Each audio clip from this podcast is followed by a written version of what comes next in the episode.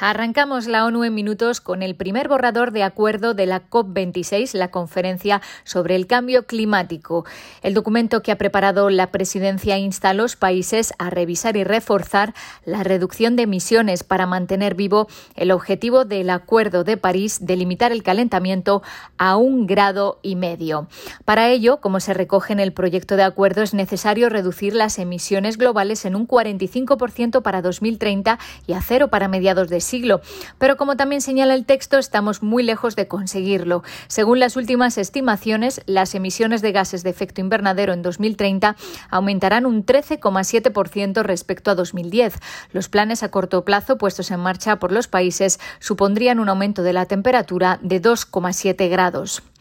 Las pérdidas y los daños, un asunto clave para los países en desarrollo, se han incluido en el borrador pidiendo más apoyo a los países ricos. El documento reconoce con pesar que hasta ahora no han cumplido su promesa de proporcionar de forma conjunta 100.000 millones de dólares al año. También pide a los países que aceleren la eliminación del carbón y de las subvenciones a los combustibles fósiles, pero no tiene ni fechas ni objetivos concretos al respecto. En cualquier caso, es un primer borrador que ahora los países tienen que negociar. El primer ministro británico compareció para evaluar el progreso de la conferencia. Boris Johnson dijo que las negociaciones sobre los detalles se están poniendo difíciles y todavía queda mucho por hacer.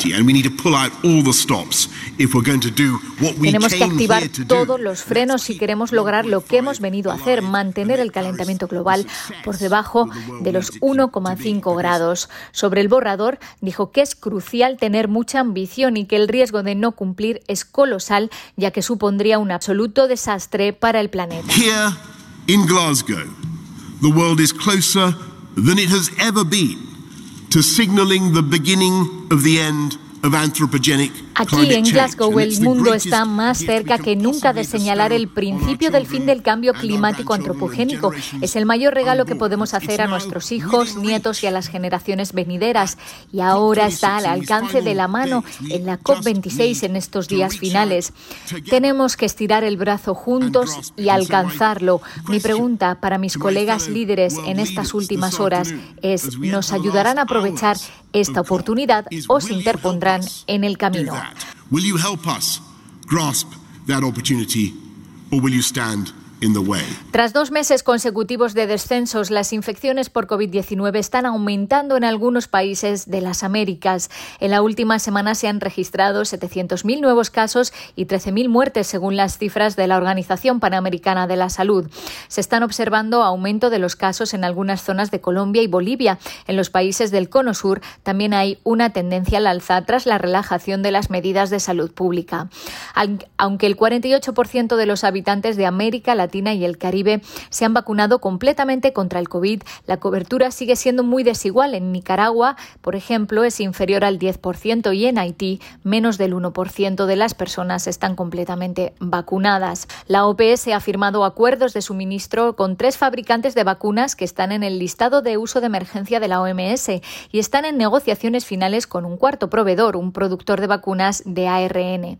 Preguntados sobre la inclusión de las vacunas cubanas, el doctor Jarbas Barbosa contestaba así. Cuba eh, tuve ya dos reuniones con el equipo de Ginebra y está eh, nesse momento provavelmente preparando qual é a estratégia, como vai pedir el proceso. El sistema de las Naciones Unidas en Honduras ha pedido a los actores políticos del país que la campaña electoral se produzca en un ambiente de respeto y tolerancia, evitando discursos de odio y desprestigio, la desinformación y la incitación a la violencia.